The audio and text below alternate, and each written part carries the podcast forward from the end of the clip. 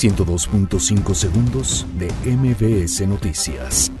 La Secretaría de la Defensa Nacional detecta 1.684 tomas clandestinas de combustible. Andrés Manuel López Obrador pide a CENTE que retire su bloqueo de vías ferroviarias en Michoacán. Silvano Oroles pide a López Obrador ser solidario con Michoacán. Más de mil migrantes centroamericanos llegan al estadio Jesús Martínez Palillo. Encuentran muerta a Giselle, niña desaparecida en Chimalhuacán, Estado de México. Déficit comercial de México aumentó 25% en 2018, informa el INEGI. Frente Frío 31 deja un muerto y cuatro pescadores extraviados en Quintana Roo. Protestas contra Maduro dejan al menos 35 muertos en una semana en Venezuela. Gobierno de Estados Unidos reabre tras cierre parcial de 35 días. Álvaro Morata ficha por el Atlético de Madrid.